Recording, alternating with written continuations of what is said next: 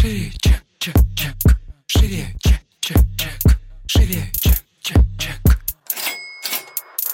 Всем привет! Это выпуск подкаста «Шире чек». Меня зовут Ира Подрез, и каждую неделю вы слышите мой голос и видите меня. Это подкаст про продажи. Мы говорим о том, как поднять чек, побороть синдром самозванца и начать зарабатывать еще больше. Но самое главное, к чему мы с вами идем, это системные продажи. Чек, чек, чек. Шире, Продолжаем знакомить вас с обучением для начинающих предпринимателей от школы бизнеса Тиньков. Я хочу рассказать вам про курс «Как писать продающие тексты» от Максима Ильяхова. Да-да, того самого автора книги «Пиши и сокращай». Чуть подробнее. Это бесплатный курс для предпринимателей с примерами текстов для разных сфер бизнеса. Курс из 10 уроков и дополнительных текстовых материалов. Самое крутое, что вы получите готовые шаблоны текстов для сайта, писем и другого. Вам останется вписать свои факты и можно публиковать. Ссылка на курсы сообщества предпринимателей от школы бизнеса Тиньков находится в описании выпуска. Регистрируйтесь и получайте доступ.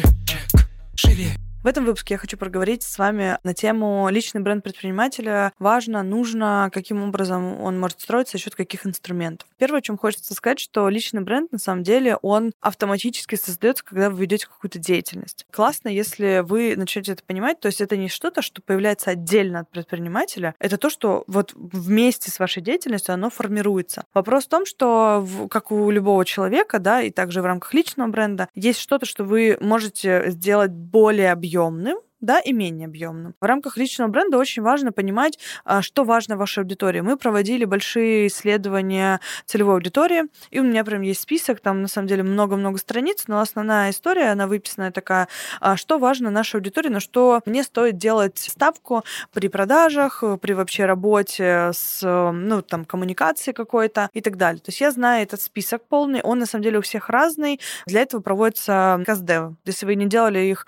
для своих проектов, я очень рекомендую, это л- реально классный инструмент. Соответственно, я делаю какую-то часть более выпуклой, более подсвеченной, чаще на нее обращаю внимание, чтобы, соответственно, люди, которые мне близки по ценностям, по духу, они как бы ее видели и соприкасались со мной через эту часть, собственно. Важно ли и нужно ли вообще личный бренд иметь? Конечно, да. И в нынешнее время, когда вообще не очень понятна валюта, нам кажется сейчас, что, блин, в чем хранить бабки, что, куда, как сохранить и так далее, настолько сейчас зыбко все. Есть один классный актив, который всегда можно в любые деньги, в любую валюту перевести. Это люди. Но чтобы эти люди у вас были, да, они должны о вас узнать. Соответственно, у вас должно формироваться медийное какое-то поле ваше. Даже минимальное. Какой-то небольшой Инстаграм, просто блог хотя бы на свою аудиторию, которая у вас уже есть, хотя бы на эту аудиторию начать э, вещать. У вас, возможно, есть какая-то клиентская база. Вы можете начать вести корпоративный блог, вести людей тоже на какие-то социальные сети, какой-то аккаунт, что-то где-то аккумулировать эту базу, потому что она должна быть не только в формате рассылки какой-то, да, типа с какими-то предложениями. Нет, эта база должна быть с контактом. Почему многие компании выводят все-таки личность эм, владельца, потому что человек к человеку. Есть такая история, знаете, как у нас типа B2C, B2B бизнес, да, сейчас есть история типа human to human, типа человек к человеку. И поэтому не компания к клиенту, да, а человек к человеку. Соответственно, из большой какой-то компании вводится медийное лицо, которого легко люди ассоциируют с брендом. И для предпринимателя это такой актив сейчас, который можно действительно в самое турбулентное время, если ваш бизнес условно закрылся вообще наглухо, вы всегда можете эту базу людей, которые лояльны и привержены конкретно вам. Вы им импонируете, вы откликаетесь им по ценностям, вы сделали что-то для них полезное, вы поделитесь какой-то мыслью своей, которая изменила как-то их жизнь или вообще в целом повлияла на них как-то. Вы у них уже в голове отпечатались каким-то образом, и вы можете условно закрыть этот бизнес, открыть другой. И эти люди пойдут к вам в другой бизнес, потому что вы им нравитесь. И это классный актив, когда деньги э, ну, реально очень зыбкими становятся. Непонятно, что, куда, в каком формате нам хранить, э, как зарабатывать и так далее, как бизнес, куда очень все слишком меняющееся. Люди более стабильны в этом плане, да, никуда от вас э, не денутся, даже если какие-то социальные сети перестанут работать, вы можете, соответственно, это всегда в разные корзины расклад вести несколько социальных сетей, развиваться на нескольких площадках. Например, как у нас есть блог в запрещенной социальной сети, у меня есть отдельно подкасты, это отдельный медиапродукт, который представлен на там восьми, по-моему, площадках в аудиоформате, он представлен на Ютубе отдельно. Это дает возможность как раз-таки вот диверсифицировать. Ну уж вообще без клиентов, уж вообще без людей, ну я точно не останусь, да. Если у меня закроется там одно, но я где-то все равно наберу первый пул клиентов 100%. Что делать предпринимателю, который сейчас задумался о том, что хочется личный бренд, непонятно с чего начать, как будто очень большой вход, как будто очень много надо всего сделать,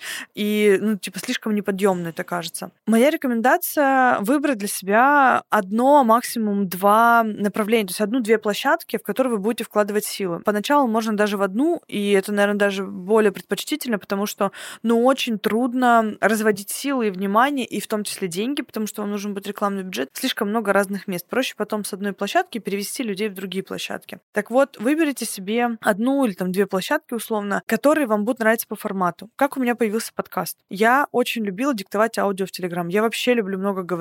Но при этом я не люблю видеоформат. То есть у меня появились выпуски на Ютубе просто потому, что я пишу экспром там аудио, и мне говорят, Ира, ну давай ты просто будешь приезжать с укладкой мейком, ну камеру поставим, и уж как-то будем писать видео. Я говорю, ну ладно, уж такой формат меня устраивает. Я пишу разом, я думаю, что вы заметили по моей одежде, я пишу разом 6-8 выпусков, поэтому вы видите меня в одинаковом формате. Вот, но это единственный формат, в котором я готова записывать видео. Для меня они очень энергозатратные. И поэтому, собственно, выступление, да, для меня это редкая часть. И поэтому на подкаст он вообще появился по фану, типа, а что, давай попробуем? Ну, давай попробуем, что-то прикольно. И подкаст без бюджета за два года у нас набрал больше 350 тысяч человек в объеме аудитории. И у нас, по-моему, миллион восемьсот семьдесят тысяч прослушиваний. Это дохуя. Просто, типа, без рекламы это пиздец. Просто потому, что мне это нравится. Я люблю говорить. И, опять же, да, понимая то, что мне нравится говорить, это классный для меня формат. Поэтому вы можете, как предприниматель, допустим, кого-то бесит сторис. Типа, я не хочу личный бренд, этот Инстаграм, там эти, условно, знаешь, у некоторых еще представлений, типа, эти телочки. Там же, конечно, давно не такой контингент,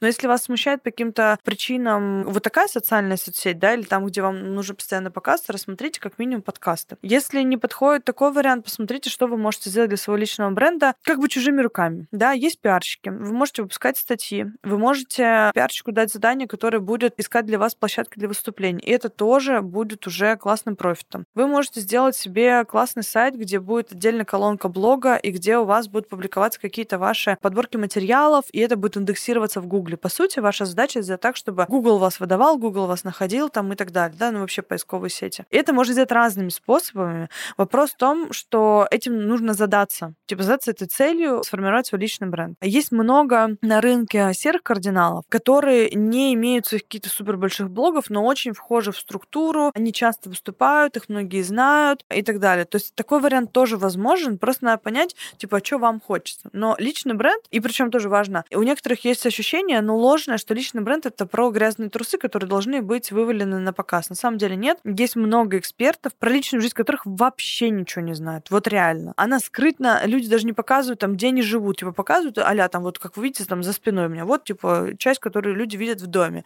Дом не показывают, квартиры не показывают, не показывают семью, не показывают там мужей и так далее. Там друзей могут э, показывать просто потому, что друзья тоже публичные. И все. Это не мешает вести классный, интересный контент и формировать личный бренд на сотни тысяч человек. Ну, вот, потому что это тоже разные типы людей, и мы в подкасте «Что тебе еще надо» писали выпуск, кстати, Феодориди, послушайте его, потому что он как раз про это, что мы разные, но у каждого из нас может быть своя форма. Кстати, Тата один из экспертов, который очень закрытый, но при этом классно ведет блог, просто невероятно интересно, это не мешает ей быть очень популярной. Соответственно, вы можете посмотреть, какой формат для вас наиболее близким является. И что я не рекомендую делать с точки зрения работы с личным брендом. Делать то, что вас напрягает. Это сто процентов закончится через месяц, через два, вы скажете, да пошло ну все нахер, блядь, меня все заебало. Личный бренд — это игра в долгу, это игра на года. Вы должны вести тот формат, который вам приятен. Собственно, поэтому аудиоподкасты и живут так долго, да, я делаю перерыв в среднем, кстати, у меня раз в году так и получается. В прошлом году я, по-моему, с августа где-то по сентябрь месяц выпадала или два месяца было. И в этом году у меня точно так же перерыв там полтора месяца был, тоже в августе-сентябре. Но в течение года выпуски выходят каждую неделю. Первый год мы вообще выходили два раза в неделю. Потому что этот формат для меня самый простой. Я приезжаю в студию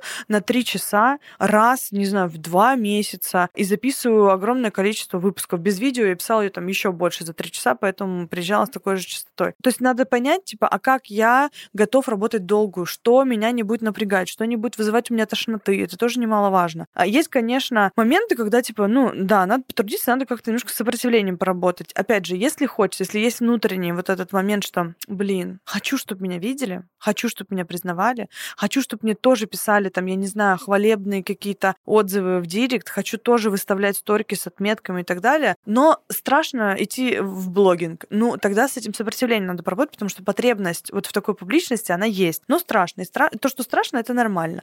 А если, типа, слушай, мне как-то не надо было, не нравилось так далее. Но вот эту идею надо обязательно проверить в терапии, потому что мы так часто говорим, что нам не надо. Практически с любого спросил, у кого блога нет, хотел бы ты блог, он скажет, да нет, не особо надо мне. Но глубинная потребность у многих в этом есть. Поэтому, если вы чекнули, и это реально не ваше, посмотрите просто какой-то другой формат. Что вы можете реализовывать, каким образом. Вы даже можете своих клиентов просто собирать уже на какие-то семинары. Типа, я не знаю, даже если у вас магазин одежды, собрались, там 20 э, человек ваших клиентов, сделали им лекцию там про стиль, условно. Если у вас владелец бренда, к примеру, стилист, или она может кого-то позвать, кто будет организовывать, ну, э, вернее, лекцию прочитает, а она организатор мероприятия. Вариантов много. Вопрос масштаба, да, типа, что хочется. Личный бренд тут тоже разный, разного уровня бывает. Если вы что-то создаете, у вас уже он есть, просто он не настолько известный. А насколько известный, вы можете определить сами, причем поступательным движением. Сначала может сказаться, ну, мне вот так достаточно, а потом как будто захотелось еще, а потом, может быть, еще хочется что-то как-то. Это нормально, если она у вас будет такая в динамике. Просто здесь важна такая честность с собой, чтобы не было ощущения, что не надо, я страдаю, потому что этот личный бренд, говорят, все это очень важно. Это, конечно, важно, но если вы в этом страдаете, в этом не будет никакого профита, потому что люди все чувствуют, они считают, вот это ваше, знаете, такое, типа, надрывное, натянутую улыбку, бедный, он сидит, он мучается, ему это все не надо. Я просто работала, когда у меня было агентство, работала с клиентами, как раз, которые говорят, мне важно сделать, типа, там, соцсети иметь и иметь личный бренд. И мы начинаем работать с человеком, а ему это не надо реально, он ничего не делает. Там нужно сделать уже, условно, по плану то-то, то-то, то-то в сторис, остальное все за него делается, и человек не делает этого. И это очень трудно. Это трудно и для специалистов, которым вы делегируете, да, там неважно, это будет штатный специалист, это будет наемный специалист, это будет агентство. Вам в любом случае придется вовлекаться. Вовлекаться можно с интересом а, только в то, где у вас есть действительно истинное ваше желание. А если оно такое, типа, что-то надо, что-то не надо, тогда лучше пока не надо. Надо дождаться ситуации, когда прям, ты знаешь, да, я хочу. Я знаю, что это будет трудно, я знаю, что у меня будет много сопротивления, но мне это важно, я хочу. Тогда начинайте работать с личным брендом, потому что работа долгая, но очень интересная, с большим-большим количеством плюшек. Чек, чек, чек. Живее.